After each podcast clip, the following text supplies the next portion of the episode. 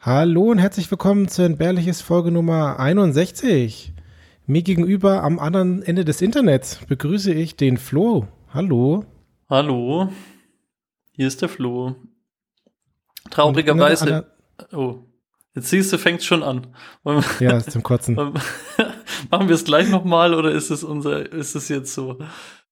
Ich glaube, das ist einfach so. Das, okay. das ist einfach jetzt scheiße. Ja, es ist einfach wie Remote aufnehmen, es ist halt einfach scheiße. Das macht nicht so viel Spaß. Und man fällt sich so ins, ins, ins Wort. Aber ja, wir nehmen heute mal wieder Remote auf, weil Dinge. Und trotzdem wollen wir doch positive Stimmung verbreiten, oder? Ja, lass es uns zumindest versuchen, aber die, ähm, die nur 50% Aerosolanteile in der Luft machen uns dann doch wieder ein bisschen glücklicher. Das ist richtig. Würde ich mal sagen. Genau. Wir haben ein bisschen Hausmeisterei. Ja, du hast was mitgebracht. Ich, ja, uns wurde zugesendet von dem Jan. Ähm, Stimmt, letzte Folge hattest du ja über die Schnecken, die, mit denen man kommunizieren kann, gesprochen. Und wir wussten es beide nicht, aber es gibt in dem Manga One Piece sogenannte Teleschnecken, die irgendwie als eine Art Telefon benutzt werden.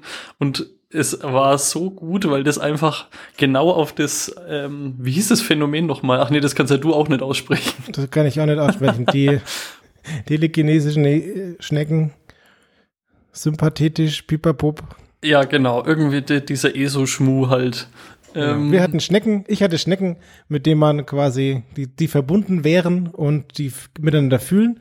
Und in den Manga-Comics gibt's Schnecken, über die man mit anderen Leuten über deren Schnecken telefonieren kann. Und das ist einfach großartig. Es ist einfach genau das Ding. Und jetzt weiß ich nicht, was war Inspiration und was war ähm, äh, quasi das Original. So. Ja. Ich könnte mir, ich könnte mir auch vorstellen, so, man sagt ja immer so, äh, Muscheln oder so Schnecken ans Ohr hält, dann hört man das Meer rauschen. So, und das könnte natürlich auch so Inspiration dafür gewesen sein, dass man über die Schnecken aus der weiten Ferne Dinge hören kann oder so. ja, genau. Wenn man ganz genau hinhört, hört man das Meer rauschen.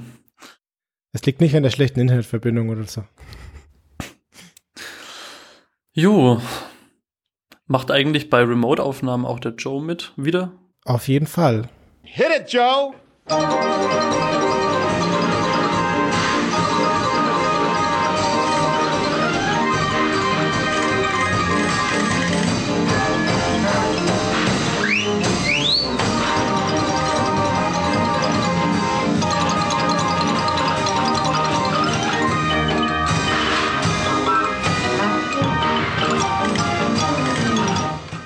Danke, Joe, dass ich dich in der Remote-Aufnahme nicht live gehört habe. Ist ein bisschen schade.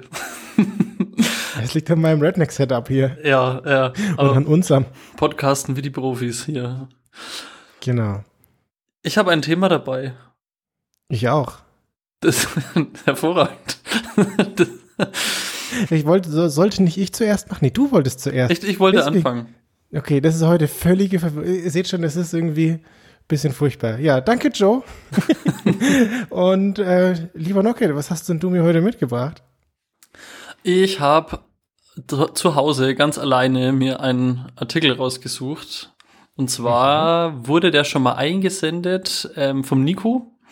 Und es geht um Christian Friedrich von Karl Butz. Okay. Ist schon mal ein weirder Name. So. Ähm, aber der Christian ist am 6. März 1651 geboren. Okay, das ist schon ein bisschen her. Schon ein bisschen so Mittelalter. Und es war ein märkischer Edelmann. Mhm. Und jetzt darfst du mal raten, was der wohl, für was der wohl seinen Eintrag in der Wikipedia bekommen hat. Ein Edelmann? Ich würde gerne, ist es einfach ein reicher Mensch? Vielleicht. Ähm ja, der war schon so militärisch ein bisschen aktiv. Aber ich führe dich jetzt hier nicht auf eine falsche Spur. Das ist, aber Militär hat nichts damit zu tun, weswegen er einen Wikipedia-Eintrag hat. Er hat äh, ein Geschäft und hat dort äh, reichen Leuten was verkauft. Und was macht sie, zeichnet ihn da besonders aus? Er hat es den Armen gegeben, was er damit verdient hat. der, der Brandenburger Robin Hood. Genau, ähm, kennt man. Also war er nicht.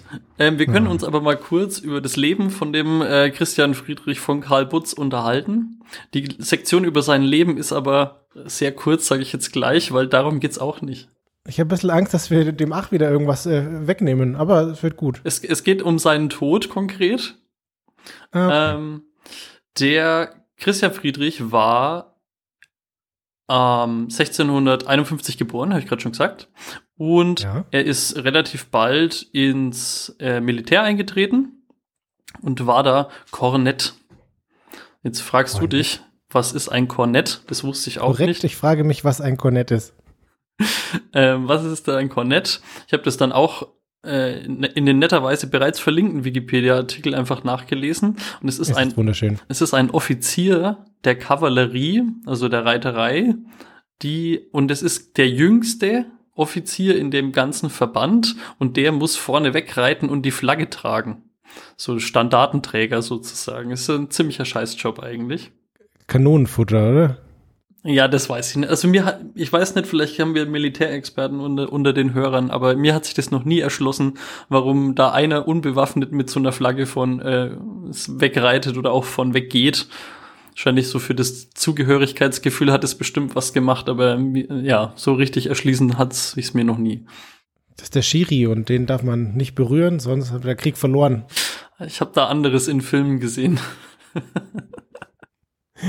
Gut, auf jeden Fall der hat sich recht gut angestellt. In der Schlacht bei Färbelin gegen die Schweden hat er 1675, also so 24 Jahre alt war er da, ähm, für seine Verdienste sich ganz gut ähm, geschlagen.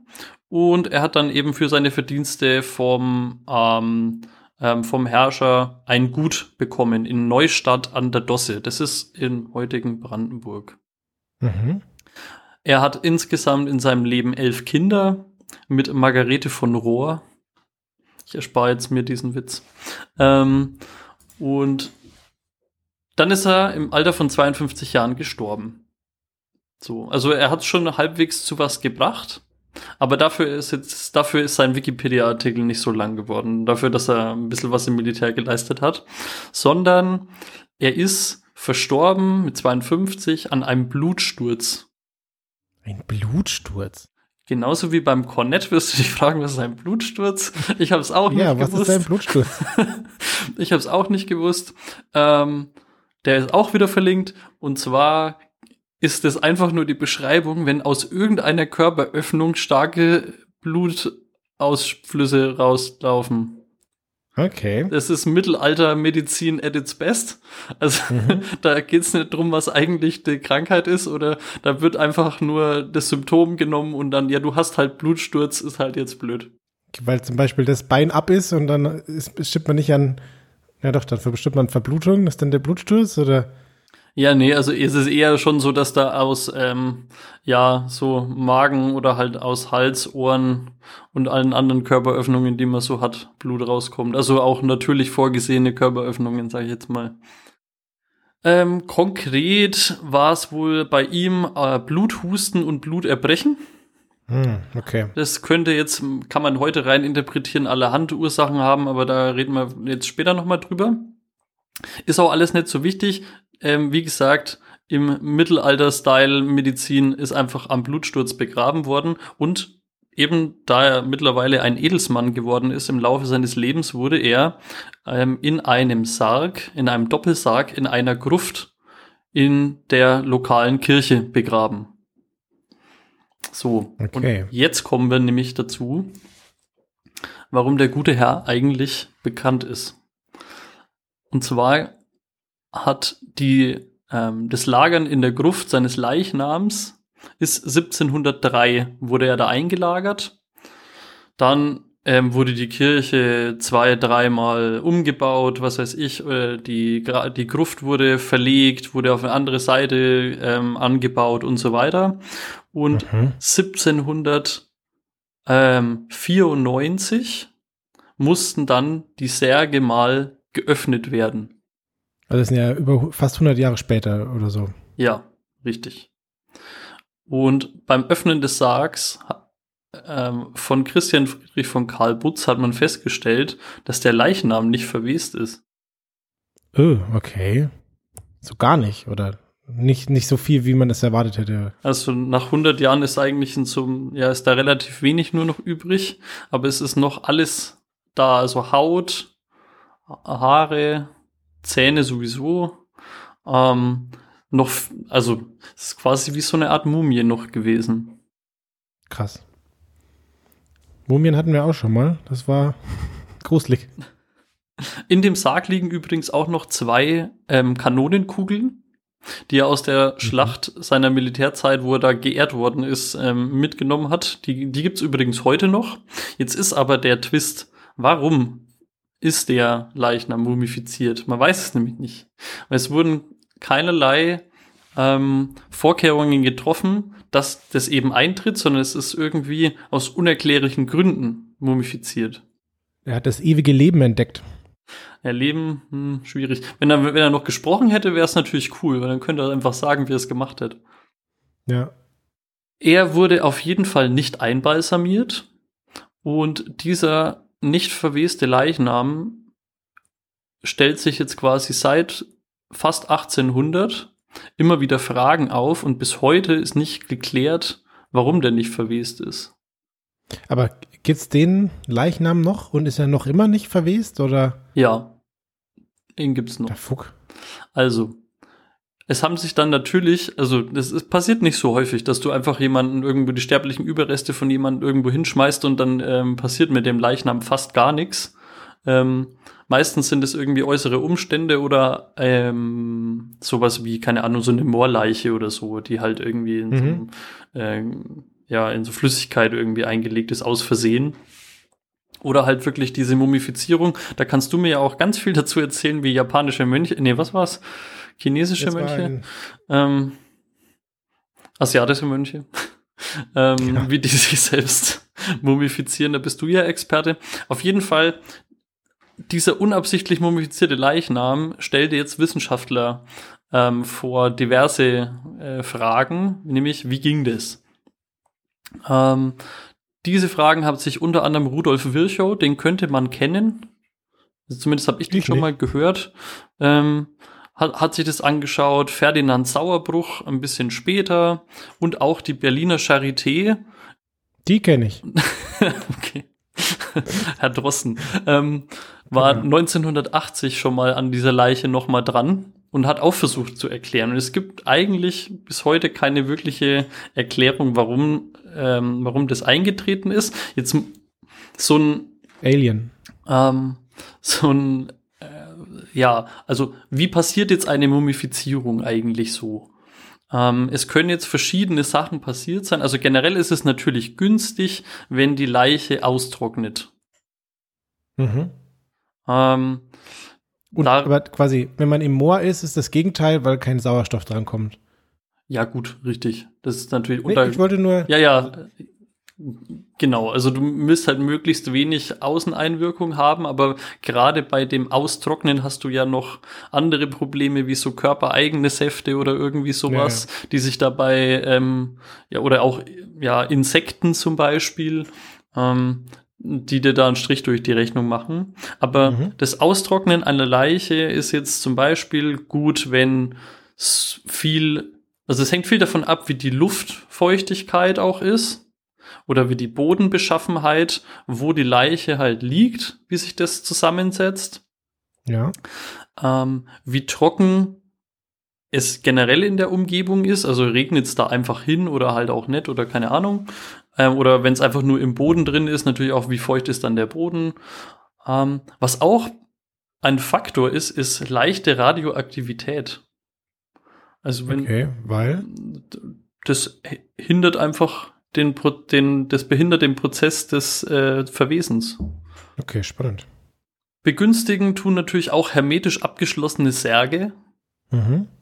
die Verwesung oder wenn du ständig bewegte, trockene Luft hast, weil du natürlich immer wieder die Feuchtigkeit, ah, ja. die dein, die, diese körpereigenen Säfte, die du da halt noch hast, ähm, abtransportiert. Und das ist dann eigentlich auch sehr geil. So. Und Jetzt als letztes noch, was kann das alles sein? Ähm, die konstante Einnahme giftiger Medikamente zu Lebzeiten. Mhm. Also das kennst du ja wiederum. Ja, genau. Der Typ, der da nur Scheiß gefressen hat. Also es könnte halt sein, dass man das absichtlich ein bisschen gemacht hat, damit, ähm, damit du eben deinen Körper ausdorst und so. Da gibt's nur leider das Problem, dass man das so lang nachher gar nicht mehr feststellen kann, weil die Dosis zu klein war, als dass da Rückstände noch in deinem Körper dann nachweisbar sind. Okay. Aber ehrlich gesagt, bei dem ähm, von Karl Putz, da gibt's jetzt keine Hinweise, als wäre der sonderlich religiös oder an seinem an dem äh, Erhalt seiner eigenen Leiche irgendwie interessiert gewesen. Hm. Also kann man jetzt eher ausschließen. Ihr Blutsturz klingt auch nicht nach, er hat sich lange darauf vorbereitet, sondern äh, das ist gekommen und dann war es das irgendwie auch schnell wieder. Ja. So, jetzt muss ich noch einen Einwurf machen, weil ich habe dann auch mich kurz noch mal in dieses Mumienthema ein bisschen eingelesen und eigentlich ist das falsch. Weil eine, eine Mumie, also der Prozess, wie man zu einer Mumie wird, hat ähm, beinhaltet die, die Unterbrechung, also das unterbricht den Wasserentzug. Also mit, mit Wasserentzug unterbrichst du die Verwesung. Also das heißt, du trocknest mhm. quasi die Leiche so. Ja. Und was er aber eigentlich ist, also die sterblichen Überreste von, von Karl Butz, sind, ist eigentlich eine Wachsleiche und keine Mumie, weil bei einer Wachsleiche führst, führt quasi der Ausschluss von Sauerstoff zum Abbrechen. Also hm. Also, zum, also du, ähm, also das sind einfach zwei unterschiedliche Prozesse, wie der, wie die Haltbarkeit bestehen bleibt, auf andere Weise. Okay. Ähm, den Wikipedia-Artikel zu Wachsleiche kann ich übrigens auch empfehlen, weil mhm. es gibt noch einen anderen, eine andere Wachsleiche in, in Österreich, der heißt der lederne Franzl. ja gut, also ähm, ich bin dann auch noch über die ähm, Kapuzinergruft in Palermo ge drüber gescrollt. Da gibt's dann hunderte mumifizierter Mönche, die teilweise auch an der Wand hängen und so weiter. Also das ist ziemlich cool. Da könnte man jetzt noch mal ein separates Thema draus machen, aber das habe ich mir jetzt dann erspart. Mhm, verrückt. Also, nochmal zusammengefasst. Was die, wir wissen nicht, warum eigentlich die Verwesung aufgehört hat bei von Karl Butz. Mhm. Ähm, wir haben nur Vermutungen, die sich aus so Halbaufzeichnungen seiner Lebensgeschichte ergeben. Und das, und die werden jetzt quasi durch den Blutsturz, an dem er gestorben ist, könnte man ablesen, dass er irgendwie ähm, Krebs oder ähm, ähm, Tuberkulose hatte. Also Tuberkulose ist tatsächlich ein super hart guter Kandidat, weil ähm, schwere Lungenkrankheit und ähm, der, der Krankheitsverlauf von der Tuberkulose führt dann auch öfter mal zu sehr ausgezerrten, eh schon sehr, sehr mageren Körpern. Hm, und okay, ja. Und dann ist er nicht so feucht. Genau, da ist dann nicht mehr so viel zum Verwesen und da gibt's dann auch nicht so viel Material was dann ähm, abtransportiert werden muss. Auch gut war, dass quasi er einen Doppelsarg hatte. Nämlich diesen abgeschlossenen Sarg, der seine eigenen Ausdünstungen, also das steht da so drin, ähm, quasi gut abtransportiert hat, aber gleichzeitig isoliert war von äußeren Einflüssen, so wie Insektenbefall oder irgendwelchen, was weiß ich, halt Maden oder keine Ahnung all diese Sachen und die Bauweise der Gruft, in der er gelagert war, weil eben immer wieder ähm, Luft rein, äh, konnte was wegtransportieren und so weiter. Also der Austausch all ähm, dieser Faktoren hat wohl da, wie gesagt, vermutungsweise dazu geführt, dass diese Leiche da so gut erhalten ist. Und mit, im Zusammenspiel mit seiner Krankheitsgeschichte vorher schon. Ich finde es mega faszinierend. Also zum einen, die Ägypter hätten sich gar nicht so einen Stress machen brauchen, ja, das lerne ich jetzt irgendwie raus. Äh, aber zum anderen finde ich immer noch, finde ich faszinierend, dass der sich noch immer hält und dass man noch immer nicht so richtig sagen kann, was das war's jetzt oder so. Das heißt, man kann es auch nicht reproduzieren, könnte das nicht reproduzieren, wenn man das jetzt wollte. Nee, vor allen Dingen, also ums re, re, zu, re zu produzieren, könntest, müsstest du halt vorher eine übelharte Krankheit haben und dich saumäßig runterhungern. Also ja, äh, gut. Nee, danke. Ich, ich möchte an der Versuchsreihe nicht teilnehmen. So, jetzt habe ich noch eine Sektion. Also das ist jetzt so die gesamte wissenschaftliche und medizinische Spalte von dieser Leiche. Ähm, jetzt gibt's aber auch noch den, den Fun-Teil, also den, den, der so richtig Spaß macht. Ähm, Kristalle, Kristalle waren's. In, ja, Ausgependelt. In, also in dem Wikipedia-Artikel von Christian Friedrich von Kalbutz steht eine komplette Sektion darin, was alles mit dieser Leiche passiert ist und unter anderem gemacht worden ist. also, ähm, dann lass uns doch mal anfangen. Generell gibt es erstmal die Sage, also warum ist dieser ähm, der Leichnam halt eine Mumie oder halt beziehungsweise eine ähm, Wachsleiche jetzt um genau zu sein. Ähm, da gibt es eine örtliche Sage, die ähm, die Dienstmarkt betrifft, die er mal hatte. Also an, an seinem Gut war eben eine Dienstmarkt beschäftigt, die hatte einen Verlobten und er ist auf diesen, Ver diesen Verlobten hat er wohl umgebracht an einem nahegelegenen See, weil er sie, äh, weil er ihn sozusagen um das Recht der ersten Nacht gebracht hat. Mit dieser ja, ja, ja, Also das sind auch wieder so Mittelalter-Dinge. Ich, äh, Echter Ehrenmann oder was war er nochmal? Ja, ja, ich, Edelmann. Hm. Edelmann, mhm. Today's standards are different. Ähm, naja. Also, das ersparen wir uns jetzt die Details, aber ja. er hat auf jeden Fall den Verlobten einer Dienstmarkt auf äh, dem Gewissen und es gab aber leider keine Zeugen. Und er wurde wohl damals vor ein Gericht gestellt und er hat vor diesem Gericht, soll er wohl geschworen haben, dass er der Mörder nicht ist. Und wenn er doch der Mörder sein soll, dann wolle Gott, so soll mein Leichnam niemals verwesen. Hm. So. Okay, okay, Also das ist so die altertümliche Sage, die ihm schon so, also kurz nach seinem Tod so nachgesagt, oder halt, wo man die Leiche dann ausgebuddelt hat, wieder nachgesagt wurde. Ähm, ein bisschen später, so 1806, sind auch mal ähm, französische Soldaten quasi unter Napoleon eingefallen. Die haben diese Leiche auch gefunden. Und im Scherz haben die französischen Besatzer die mumifizierte Leiche als Nachtwache postiert am, am Stadttor, als sie es lustig fanden. Oh Gott. ja, freilich, da, Leute, da stellen wir einfach den Friedrich auf, kein Problem. Ähm, Der macht die schon. Äh, ein anderer, also das ist jetzt alles ein bisschen später und auch nicht mehr so genau auf die Jahre datiert, aber ein anderer von Napoleons Soldaten soll die Mumie einst aus Spaß auf den Altar der Kirche ähm, kreuzigen wollen. Also der wollte mhm. den Arm so ausstrecken, hat dann versucht, die linke Hand so festzunageln an so einem Holz und dann sprang diese Hand der Sage nach zurück in ihre Ausgangsposition und ohrfeigte dabei den Soldaten, der dann vor, vor Schreck verstorben ist. Okay, zu Recht. Ähm, wir haben noch eine Geschichte aus der ähm, Napoleon-Zeit.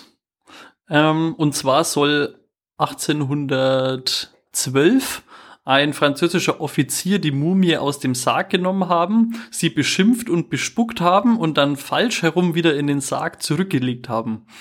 Mhm. So, anschließend habe er die Leiche aufgefordert, falls diese wirklich spuken kann, dass sie ihn um Mitternacht in seinem Quartier besuchen soll. Mhm. Das hat sie natürlich dann auch gemacht. Am nächsten Tag soll der Offizier tot in seinem Quartier gefunden worden sein und das Genick um 180 Grad verdreht. Okay. Sehr schön. Dabei sollen die Türen und Fenster von innen verriegelt gewesen sein, sodass kein Eindringen von außen möglich war das Ganze geht dann so weit, da gibt's wirklich Gerichts, ich sage jetzt mal Unterlagen, ähm, ja. 1800er Gerichtsunterlagen ist wieder schwierig, aber gut. Ähm, die Hexe. die, das wurde dann auch irgendwie verhandelt, weil ähm, die Soldaten, äh, die französischen Soldaten haben sich dann an der Bevölkerung gerecht, weil die natürlich nicht einen Spuk geglaubt haben und es war immerhin ihr Offizier.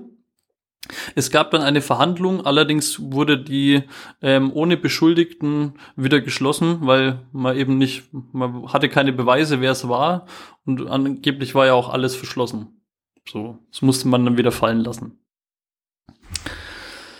Jetzt wir ein bisschen fast forward, nochmal so 100 Jahre später. ähm, wurde, also so 1905, 1910, ähm, soll mit der Mumie allerhand ähm, Schabernack steht in der Wikipedia betrieben worden sein. Und so wurde dies übrigens ein sehr schönes Wort. Das Wort Schabernack ist finde ich ein sehr schönes Wort. Ich finde es auch toll aber ich muss immer an Philipp Amthor denken in letzter Zeit. Ja genau. Ein bisschen furchtbar. Ähm, so also die Leiche soll auch zu ähm, diversen Scherzen zu Hochzeiten und Streichen benutzt worden sein so also, ist, was, ja. was mit dieser Leiche da alles passiert ist im Laufe der Zeit, dass die immer noch erhalten ist. Also am Anfang, also der Anfang war wohl so extrem gut, dass sie jetzt einfach unsterblich ist, die Leiche, oder unverwiesbar. Also wieder dauernd jemand den rumhantiert. Jetzt ist ja nicht mehr, dass die, dass die Sachen irgendwie, die Parameter gleich bleiben und irgendwie niemand anrührt, wenn da jetzt dauernd jemand mit dem den Kuschel draufspuckt, irgendwie durch die Gegend transportiert. Ja, also ähm, ganz ehrlich, das habe ich mich auch gefragt, weil die, ähm, das wird bestimmt alles kein Fachpersonal gewesen sein, wie man mit so einer Leiche am besten sehr schonend umgeht. Wie man sie am besten schonend äh, vor dem Lager aufbaut als Drohung für die anderen. Ne? Das, Grundwehrdienst lernt man das, glaube ich. Also, wir waren, wir waren bei Hochzeiten stehen geblieben. 1913 wurde die Leiche in das Brautbett einer frisch vermählten Braut gelegt. Na. Dann kam die halt in ihr Schlafzimmer und dann lag da halt einfach diese Leiche da mit drin.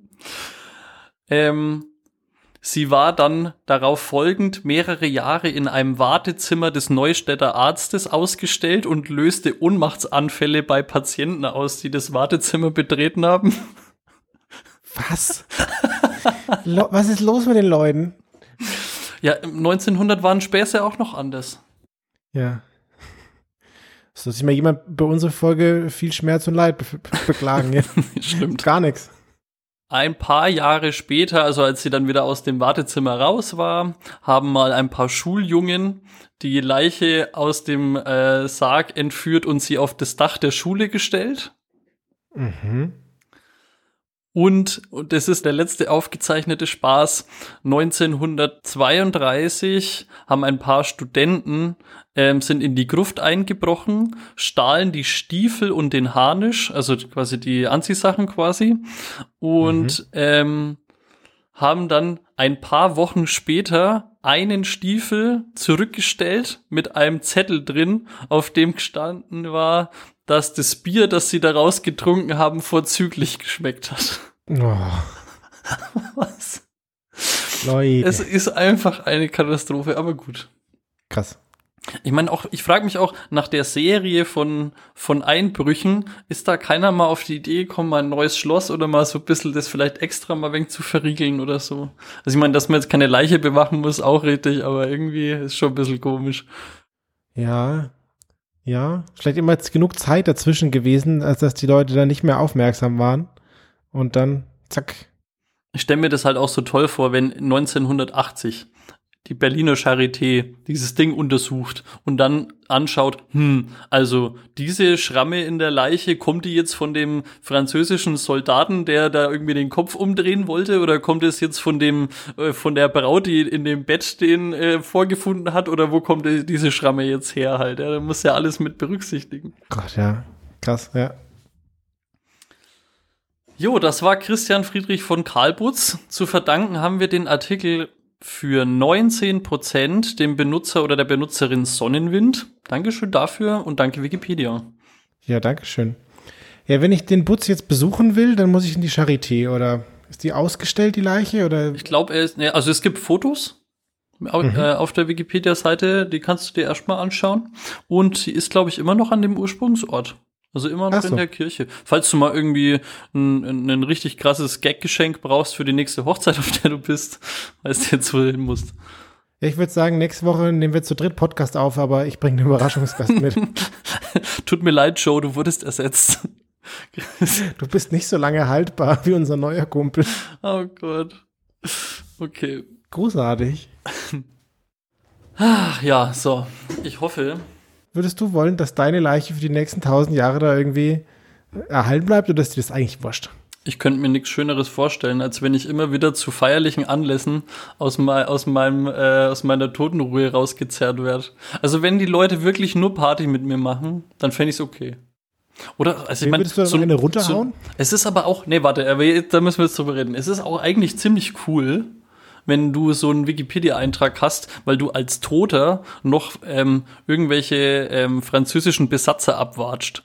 Das ist schon eine geile, äh, eine geile Geschichte, die ich gern mit mir assoziiert sehen würde. Bei dir würde noch zusätzlich dazu da drin stehen, dass du äh, verantwortlich bist, dass zwei Artikel gelöscht wurden in der Wikipedia. So genau, ja. Das, ewige das Leiche und äh, Negativ-Count in der Wikipedia. Das ist so oft Referenz, ich muss mir echt mal merken, in welcher Erfolge ich das erzählt habe. Ach, schön. Jo. Ja, danke dir. Wundervoll. Gerne, gerne. Hast du auch ein Thema dabei, was mit, äh, was sich um Tod und Verderben dreht? Äh, bei mir ist auch was gestorben, quasi, aber kein Mensch und kein Lebewesen, sondern etwas Alltägliches. Und zwar habe ich mitgebracht den Heatball.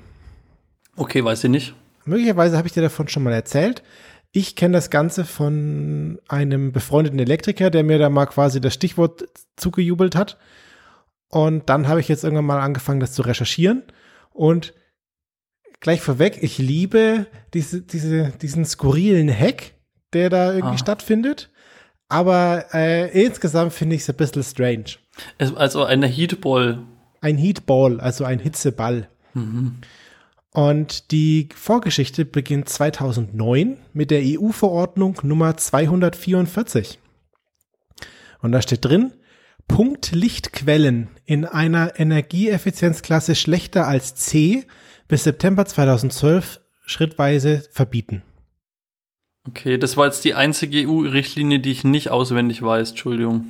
Genau, also Punktlichtquellen, also Lampen, sollen, ähm, wenn die eine Energieeffizienzklasse haben, die schlechter ist als C, da komme ich gleich drauf, was das bedeutet, dann sollen die bis September 2012 schrittweise verboten werden. Mhm. So, und äh, was sind Punktlichtquellen? Das sind halt Lampen, so Glühbirnen. Und in dem Fall tatsächlich Glühbirnen, weil, wie man das früher hatte, hatte man Glühbirnen, indem man ein äh, Wolframdraht hatte. Durch den ist Strom gelaufen, dann haben sie geleuchtet. Und jetzt muss man wissen, dass eine echte Glühbirne hat einen Wirkungsgrad von fünf Prozent.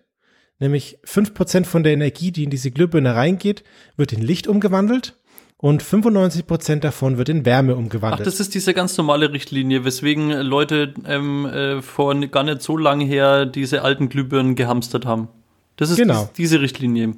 Genau. Und okay. die, der Wirkungsgrad dieser Glühbirne ist also 5 Prozent und die Energieeffizienzklasse C bedeutet, der Wirkungsgrad muss besser oder gleich 80 Prozent sein. So, das heißt, 5 Prozent ist ein bisschen weiter weg von 80 Prozent. Es war knapp.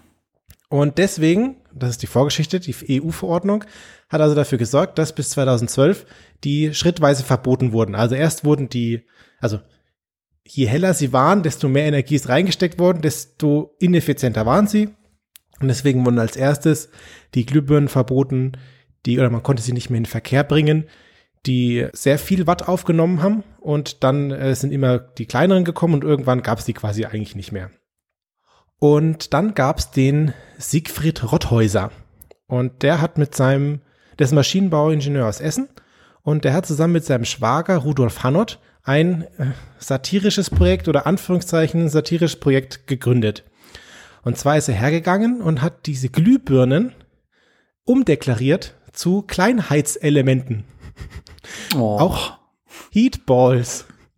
Okay. Und Praktischerweise passen die, seine Kleinheitselemente äh, in diese Lampenfassungen. Und dann, und dann kann man die natürlich äh, super um zum punktuellen Heizen von Körperstellen oder so nutzen, wenn man das möchte. Hilf mir kurz, ganz kurz zur Einordnung, ob ich jetzt die weitere Geschichte lustig oder traurig finden soll, musst du mir jetzt äh, kurz noch sagen, ob der Typ das aus Spaß gemacht hat oder ob er einfach so einer ist, der weiterhin diese energieverschwendenden Scheißdinger benutzen wollte. Das musst du dir gleich selber entscheiden. Ich bin so ein bisschen unschlüssig. Also es ist ein satirisches Projekt, was er da verkauft hat. Ähm, ich weiß nicht, wie viel ernst er das ernst genommen hat. Du kannst es gleich selber. Ähm, ich erzähle dir die ganze Geschichte und dann kannst du das bewerten und dann können wir es auch ausdiskutieren. Okay. Naja, und seine Kleinheitselemente, die jetzt praktischerweise in die Fassung von Lampen passen, haben halt jetzt einen Wirkungsgrad von 95 Prozent, das ist die Wärme, und eine Verlustleistung von 5 Prozent, das ist das Licht. Aber das, das kann man dann verkraften, denke ich mal. 95 Prozent Wirkungsgrad ist eigentlich ganz gut. Und so ging es dann im April 2010 los und er hat sie verkauft im Internet zum Stückpreis von 1,69 Euro. Und was er gesagt hat, er ist, er spendet 30 Cent pro verkaufter Glühbirne, nein, Heatball, mhm. äh, an ein Projekt zum Schutz des Regenwaldes. Und äh, ist quasi seine Sicht darauf, äh, wie satirisch oder auch nicht, kannst du jetzt entscheiden. Ähm, die 30 Cent, die man an den Schutz für den Regenwald spendet, die würden mehr für den Klimaschutz tun, als wenn man diese Lampen verbietet. So, das ist seine Aussage. Und seine Startauflage waren 4000 Stück. Und nach wenigen Tagen waren die ausverkauft. So, die Leute haben diese Heatballs gefeiert und haben die dann genutzt, um, ja, sie wurden daheim dann geblendet, aber sie haben sich dann damit gewärmt. Und neben den 4000 Stück hatte er auch noch Vorbestellungen für 40 weit 40.000 weitere Heatballs. Gott.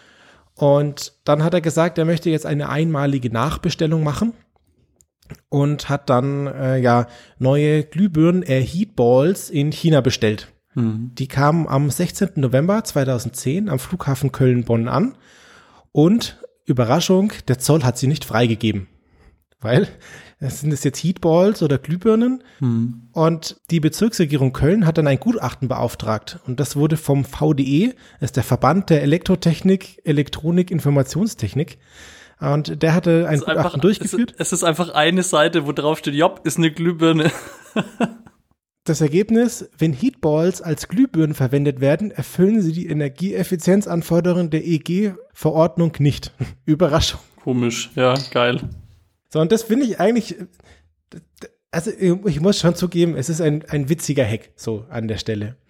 Ja, damit hat er sich aber nicht zufrieden gegeben. Im Juli 2011 hat er dann, ähm, der Rudolf Hannott hat dann eine Klage angestrengt vor dem Verwaltungsgericht Aachen und ihm wurde aber kein Eilbeschluss gewährt. Das heißt, er konnte sie nicht verkaufen oder die Ware wurde nicht freigegeben. Das Gericht hat aber auch gesagt, dass im Hauptverfahren geklärt werden muss, ähm, ob es sich bei Heatballs um Speziallampen im Sinne der EEG-Verordnung handelt. Also es gibt ja auch so Speziallampen, es gibt ja so Infrarotlampen und die ergeben mit LED vermutlich nicht so viel Sinn, weil die tatsächlich wärmen sollen. Und da ist jetzt die Frage, ob das vielleicht da irgendwo reinfällt. Und im Juni 2012 kam dann das Ergebnis, dass es sie nicht verkaufen darf. So.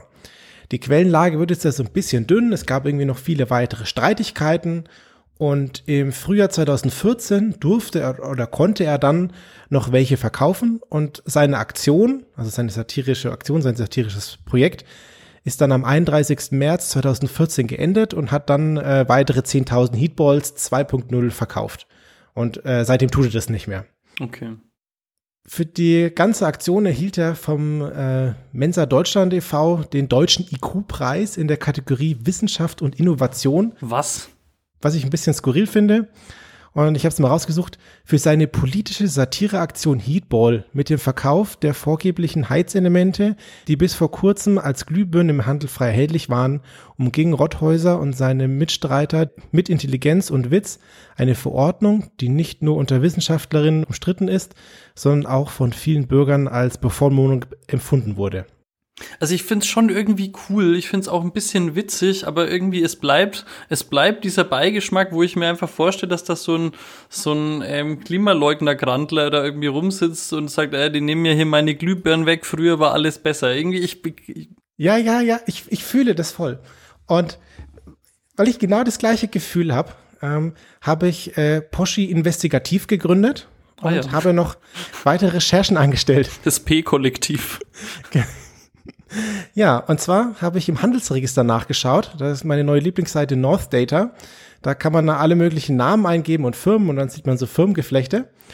Und die Firma, die er gegründet hatte für dieses Unterfangen hieß, und das ist schon wirklich witzig, ähm, das ist die elektrische Widerstandsgenossenschaft. okay, ja. Ja, ja, I see. Also, das ist schon auf jeden Fall sehr witzig und äh, die Satire hört man schon raus. Aber man, man kann sich auf archive.org noch seine alte Webseite anschauen und er meint es da schon auch ernst. Und jetzt habe ich mal recherchiert oder ausgerechnet oder mal überschlagen. Er sagt ja, er spendet da 30 Cent für den Regenwald. Und das macht jetzt seine, er sagt jetzt, das bringt jetzt mehr für die äh, Welt oder das Klima oder was auch immer, als wenn man diese Lampe verbieten würde. Und jetzt habe ich mal eine kleine Rechnung angestellt und mir ist klar, dass ich irgendwie Äpfel mit Birnen oder Äpfel mit Autoreifen ver vergleiche. Aber ich finde es tatsächlich ganz interessant. Wenn man jetzt hergeht und man hat so eine alte Glühbirne, dann hatte die 75 Watt zum Beispiel, ist eine helle Glühbirne. Die 75 Watt habe ich deswegen hergenommen, weil auf der Wikipedia quasi ein Bild von einem Heatball 75 Watt war. Und dann habe ich recherchiert. Eine vergleichbare LED, die also vergleichbar hell macht, die zieht 13 bis 14 Watt. Also nehmen wir an, 75 Watt Glühbirne bringt so viel Licht wie eine 14 Watt LED. Was? Echt so viel? 75 Watt Lampe ist auch schon relativ hell. Und das heißt, wenn man jetzt eine Glühbirne benutzt, dann verbraucht man 75 minus 14, also 61 Watt zu viel für das gleiche Licht. Wenn man jetzt dann die Lebensdauer hernimmt von einer Glühbirne, 1000 Stunden etwa, dann äh, verbraucht eine Glühbirne 61 Kilowattstunden mehr Strom als eine LED, die genauso hell macht. So, wenn man jetzt dann den Strommix in Deutschland hernimmt, dann verbraucht man 185 Gramm CO2 pro Kilowattstunde. Wenn ich jetzt dann hergehe und seine 61 Kilowattstunden zu viel verbrauchten Strom hernehme, dann macht das 29 Kilogramm CO2-Ausstoß und wenn ich das jetzt bei Atmosphäre kompensieren will, dann kostet mich äh, das ungefähr ein Euro, weil das, die kleinste Einheit sind da ein Euro und das sind dann 40 Kilogramm CO2. So, das heißt, die 30 Cent sind, äh, wenn man jetzt spitzfindig rechnet, zu wenig äh, als Ausgleich äh, dazu, wenn man das mit Atmosphäre ausgleichen wollen würde. Okay. Also ich wollte nur mal so ein Gefühl dafür bekommen, ob das jetzt irgendwie diese 30 Cent völlig out of scope sind oder ob das viel mehr ist oder so. Äh, mir ist natürlich klar, dass nicht verbrauchen besser ist als kompensieren. Um deinen um dein, deinen Ruf mit dem neu gegründeten P-Kollektiv jetzt noch zu komplettieren, hast du ihn wahrscheinlich damit konfrontiert. Ist mit so einer versteckten Kamera vor seiner Wohnungstür aufgelauert. Na, ich werde Ihnen die Podcast-Folge werde ich als USB-Stick ihm per Post zuschicken. Ja, okay. Warum muss ich mir hier Geschichten über irgendeine so Mumie anhören, hä? die Mumie schicken wir bei ihm vorbei. Ja. Die 30 Cent sind jetzt irgendwie zu wenig, wenn man so rechnen will. Sie ist aber jetzt auch nicht völlig out of scope. Und was ich aber eigentlich viel schöner an der Geschichte finde, ist, er hat sich damit nicht durchgesetzt. Es ist irgendwie nicht dauerhaft so.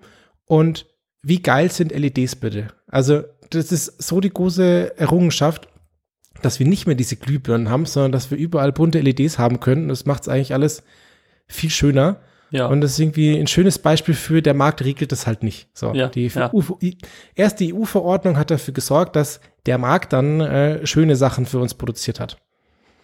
Und genau, deswegen haben wir jetzt schöne Lichter, danke EU. Ja, manchmal geht's halt nur mit Zwang. Ja, wir haben dem MKIR 13 30 Prozent von dem Artikel zu verdanken. Dankeschön. Ja, vielen lieben Dank. Und auch danke dir. Gerne. Danke Wikipedia und danke ja. EU. Ja. Hast du noch ein Heatball bei dir im Einsatz? Nee.